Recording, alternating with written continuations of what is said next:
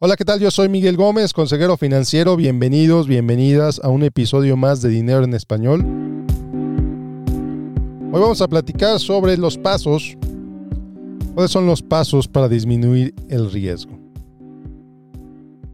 bueno, pues hace unos días, hace unos días hubo una helada aquí en donde vivo, un frente frío, como le quieras llamar. Hubo una helada que duró unos cuantos días. Las temperaturas bajaron a pues, varios grados centígrados bajo cero. En Fahrenheit, digamos, como a 15 grados Fahrenheit.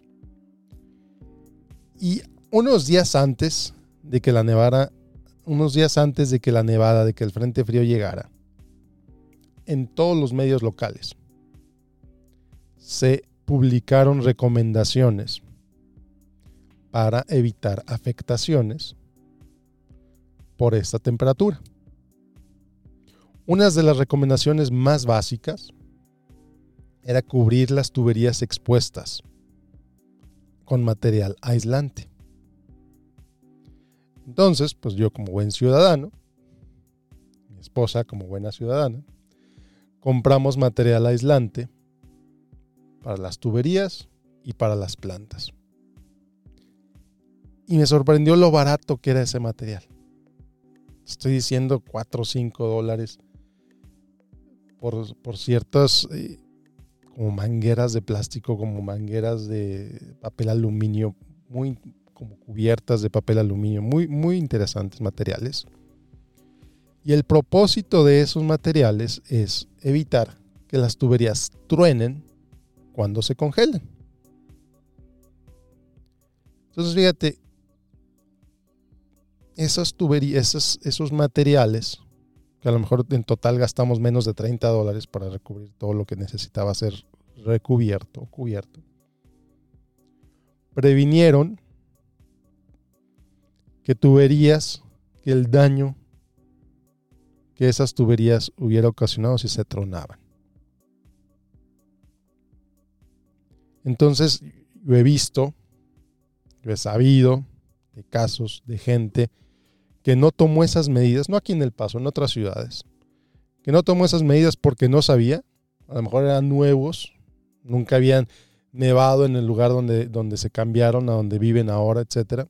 Entonces, ¿qué pasó? Se lo tronaron las tuberías y las reparaciones costaron miles de dólares.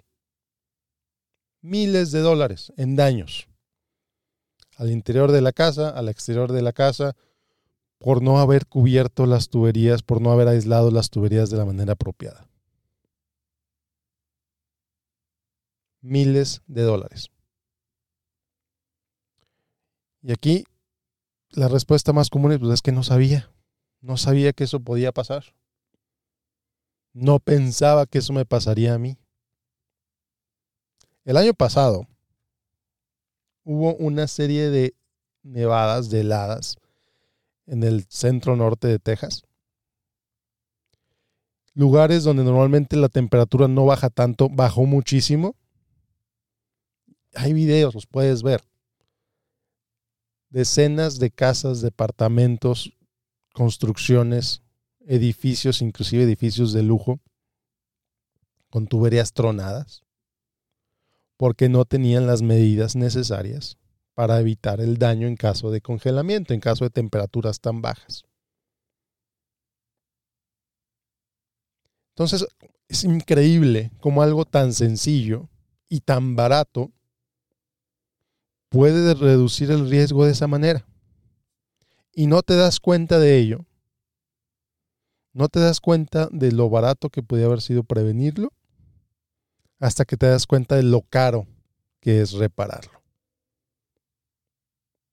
o hasta que aprendes antes de que eso te suceda a ti y tomas las medidas necesarias para evitar que eso te pase a ti.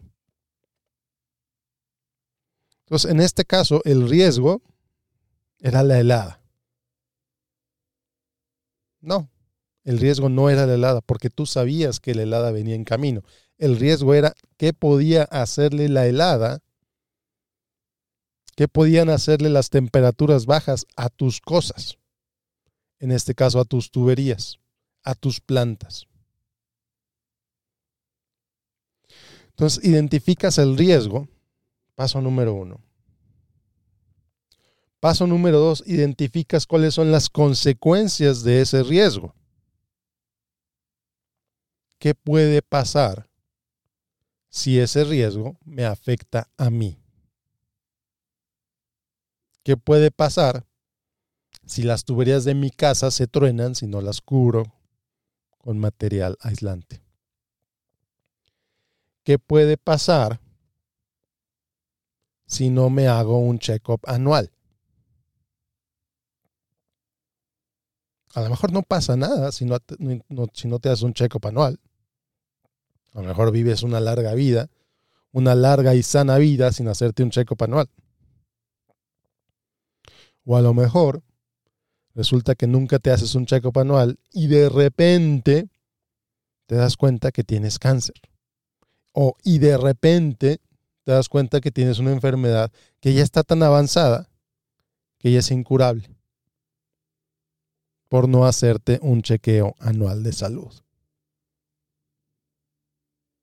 Por no identificar, por no valorar, por no darle importancia a las consecuencias de lo que podría salir mal.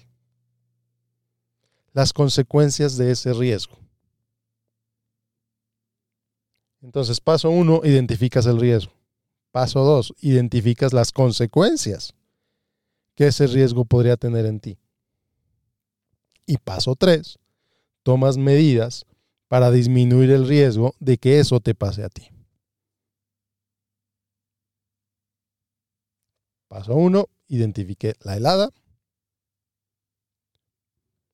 Identifiqué lo que esa helada le podría hacer a mis, cosas, a mi casa. Identifiqué las consecuencias de que esa helada pudiera dañar mis cosas. Y tomé medidas para disminuir la posibilidad de que esa helada pudiera afectar mis cosas. Ahora vamos a trasladarlo a las inversiones. ¿Cuál es el riesgo en las inversiones? ¿Cuál es el riesgo en tus inversiones? ¿Cuál es el riesgo? El riesgo principal, si ya tienes inversiones, es que bajen de precio, que bajen de valor. Y aquí no importa si estamos hablando de bienes raíces, estamos hablando de, inversiones en la bolsa, estamos hablando de la inversión que sea. Claro que tienen diferentes niveles de riesgo diferentes posibilidades de que una cosa baje de precio o no. Diferentes instrumentos tienen diferentes niveles de riesgo. ¿Cuál es otro riesgo en tus inversiones? Que no inviertas lo suficiente y que no ahorres lo suficiente. ¿Cuál es otro riesgo en las inversiones? Que la inflación se coma tu dinero. ¿Cuál es otro riesgo en tus inversiones? Que estén tan concentradas en una sola industria o en un solo tipo de empresa que cuando esa, cuando esa empresa le vaya mal, a toda tu inversión le va a ir mal. Y aquí es cuando, por ejemplo, la gente que tiene todo su capital invertido en su negocio, mientras al negocio le va bien, fantástico. Pero si algo cambia en el mercado, si algo cambia que afecte a tu negocio, pues tu riqueza va a bajar invariablemente. Entonces, identificas los riesgos en tus inversiones. ¿Cuál es, ¿Qué puede salir mal? Esa es la pregunta que te tienes que hacer cuando, para identificar el riesgo en tus inversiones. ¿Qué puede salir mal?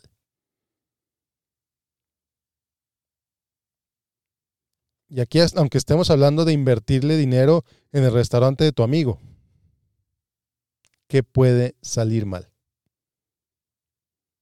Pregúntate todo lo que podría salir mal.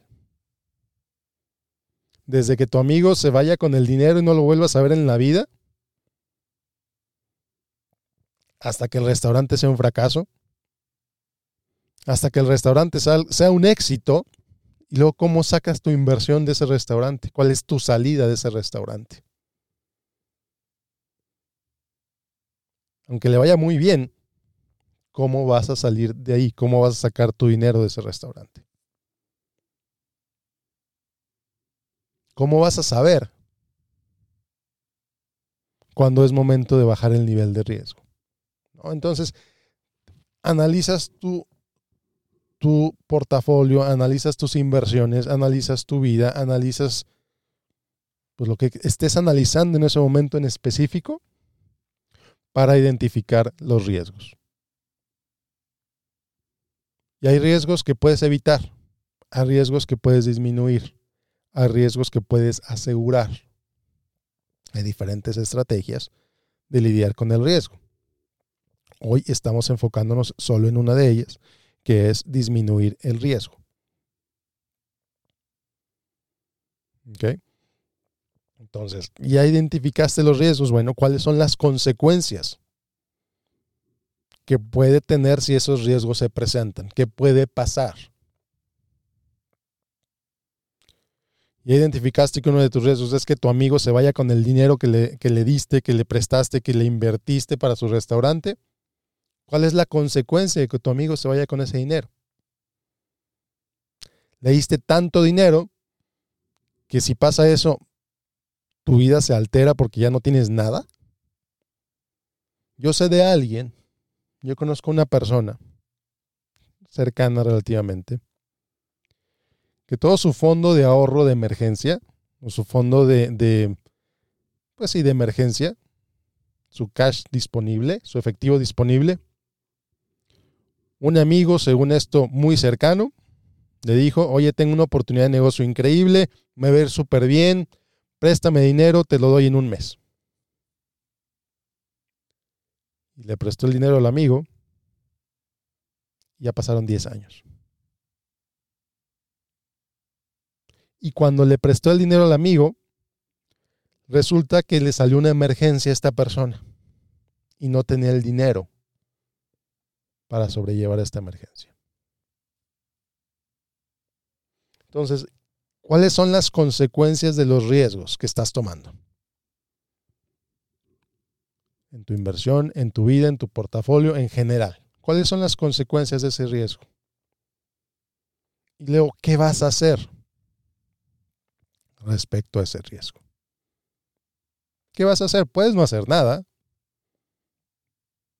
en el caso del portafolio de inversión, por ejemplo, si ya identificaste, si ya te diste cuenta que tiene mucho invertido en un solo tipo de empresa, a lo mejor no haces nada.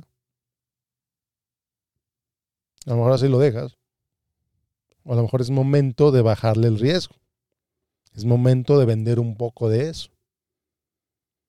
Bueno, antes de vender, tienes que entender las consecuencias de vender. ¿Qué va a pasar si vendes? ¿Qué va a pasar si le quieres bajar el riesgo a tu portafolio de inversión? ¿Cuál es la consecuencia? Como te dije en el episodio anterior, usualmente, y esto no es garantía, usualmente a mayor riesgo, mayor posibilidad de ganancia. Por lo tanto, si le bajas el riesgo a tu portafolio, le estás bajando la posibilidad de mayores ganancias. Y está bien. No hay nada de malo en ello. Si llegaste a un punto en que tu portafolio ya está de tal tamaño que ya puedes satisfacer tus metas, ¿para qué seguir tomando riesgos? ¿Para qué seguir jugando ese juego? Está bien que llegues a un momento y digas hasta aquí. Ya no quiero tomar más riesgos, voy a bajar el nivel de riesgo, ya no quiero esta sube y baja. Y está bien, no pasa nada. Entonces, identificas el riesgo, identificas las consecuencias del riesgo, tomas medidas para disminuir las consecuencias de ese riesgo en tu vida. Yo religiosamente cada año me hago un chequeo anual. Disculpe el plenasmo, cada año me hago un chequeo anual. cada año me hago un chequeo de salud para ver cómo está todo. Hasta ahorita todo ha estado bien. Deseo que así siga. Y la única forma en que lo sepa es cada año haciéndome un chequeo. Lo mismo con mi portafolio de inversión. No tomo más riesgo del que puedo, quiero y necesito tomar. A veces es difícil. Cuando veo que los NFTs están subiendo ridículamente de precio y de pronto me sale el fear of missing out, el FOMO, que no me quiero perder ese riesgo, ¿sabes qué? Está bien si me lo pierdo. Porque no todos los NFTs están subiendo de precio. Porque muchísimos pueden ser un fraude. Y porque no me interesa participar en ese mercado.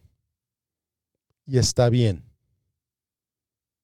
A mí no me interesa, a lo mejor hay gente a la que le interesa, bien por ellos. Bien por ti. Entonces, para cerrar, ten claros los riesgos que estás tomando en tu vida. No solo en tu portafolio, no solo en tus inversiones.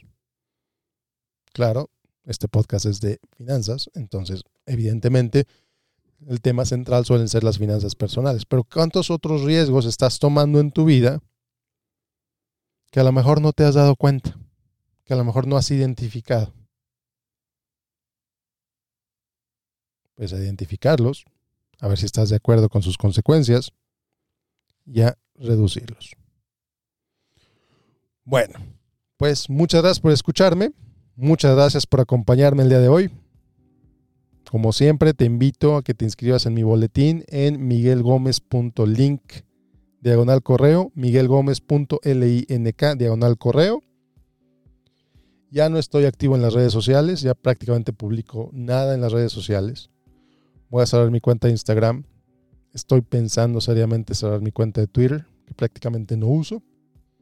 Entonces el mejor lugar para conectar conmigo es en miguelgomez.link diagonal correo o a través de mi blog en miguelgomez.miguel mediogomez.net. Si quieres mandarme un mensaje, puedes mandármelo a través de esa dirección, miguel-mediogomez.net. Y como siempre, te deseo que tengas un excelente, excelente día. Muchas gracias por acompañarme. Hasta la próxima.